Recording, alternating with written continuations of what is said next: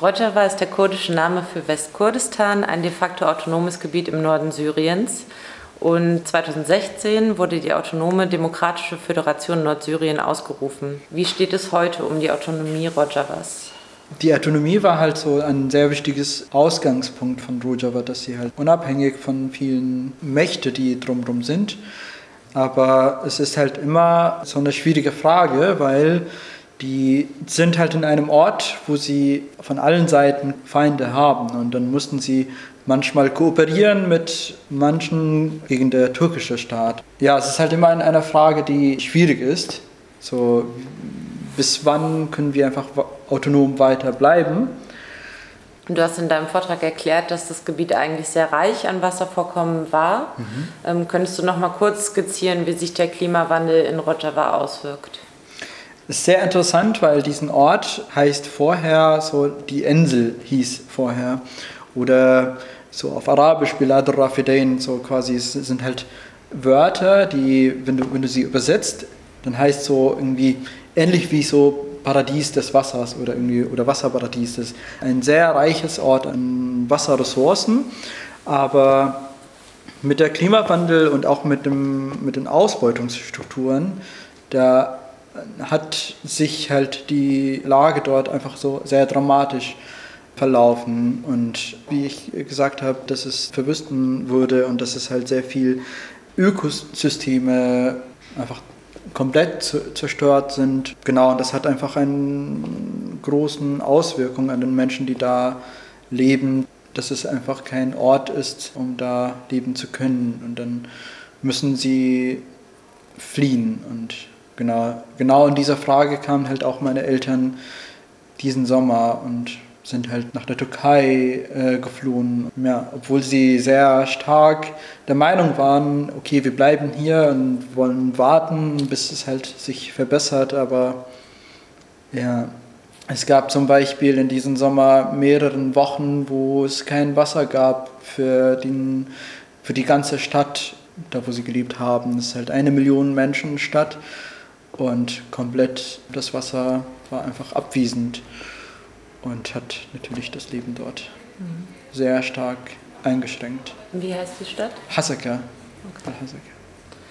Warum sprichst du von einem imperialistischen oder kolonialen Klimawandel in Rojava? Mhm. Ich glaube, so die Klimawandel an sich ist halt sehr stark mit dem globalen Norden Lebensweise verknüpft. Also die ganze Baumwolle, die in Rojava zwangshaft angebaut werden müsste, dient einfach nur den globalen Norden Wohlstand. Also den Wohlstand hier in Deutschland und den globalen Norden ist aufgebaut auf Ausbeutungsstrukturen. Und deswegen spreche ich einfach von koloniale oder imperiale Klimawandel, weil Klimawandel ist halt von aus imperialistischen und kapitalistischen und kolonialen Gründen entstanden. In Rojava wird ja auch versucht, Alternativen zu entwickeln. Wie sieht die Vision einer freien ökologischen Gesellschaft in Rojava aus? Mm. Ich kenne es halt so alles, so die Perspektive von BauerInnen zum Beispiel. Als ich in Syrien war und Rojava war, da äh, war halt unter der syrische Regimemacht und da müssten wir immer im Sommer Baumwolle anbauen, per Gesetz. Und zwar halt immer, dass die Menschen irgendwo Mitte ein, paar, ein bisschen Gemüse anbauen, so versteckt oder heimlich. Aber jetzt, wie es halt sich aussieht, dass es halt irgendwie Gruppen gibt, die sich auch so auseinandersetzen, welche Bäume können einfach klarkommen mit der jetzigen Situation. Und zum Beispiel Olivenbäume können halt besser als andere Bäume oder irgendwie alles Baumwolle oder irgendwie leben. Genau, und es ist halt einfach offen. Es gibt sehr viel Aufklärungsarbeit von, also auch für die BauerInnen, für den Menschen, was wichtig ist und auch bezüglich Pestizide, ob das überhaupt so notwendig ist, das anzuwenden und genau, so sieht es aus. Was können Menschen in Deutschland tun, um die Klimagerechtigkeitsbewegung in Rojava zu unterstützen? Ich glaube, so, ich habe es auch gesagt, so Klimagerechtigkeit und es ist halt die Frage, Gerechtigkeit für wen. Und ich glaube, Gerechtigkeit sollte zuerst also sich an, an den betroffenen Personen anrichten und so anpassen und nicht an den Wohlhabenden zu orientieren.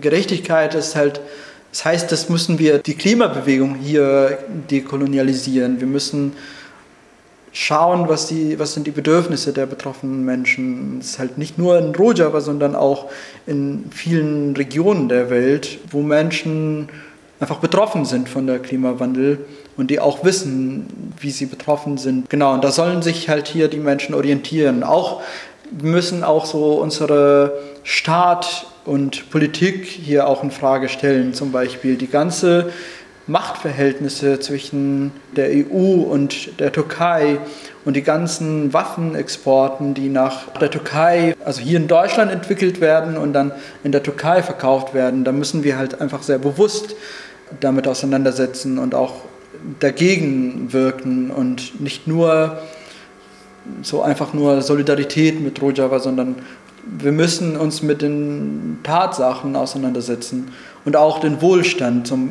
Mein ganzer Vortrag hat sehr, sich mit Baumwolle und Wasser beschäftigt und das ist auch eine Frage von, was unser Konsum ist hier in Deutschland und auch so, dass wir uns fragen, woher kommen diese Klamotten, die wir hier günstig kaufen können. Es werden eingebaut auf patriarchalische und einfach rassistischen Strukturen und genau, ja.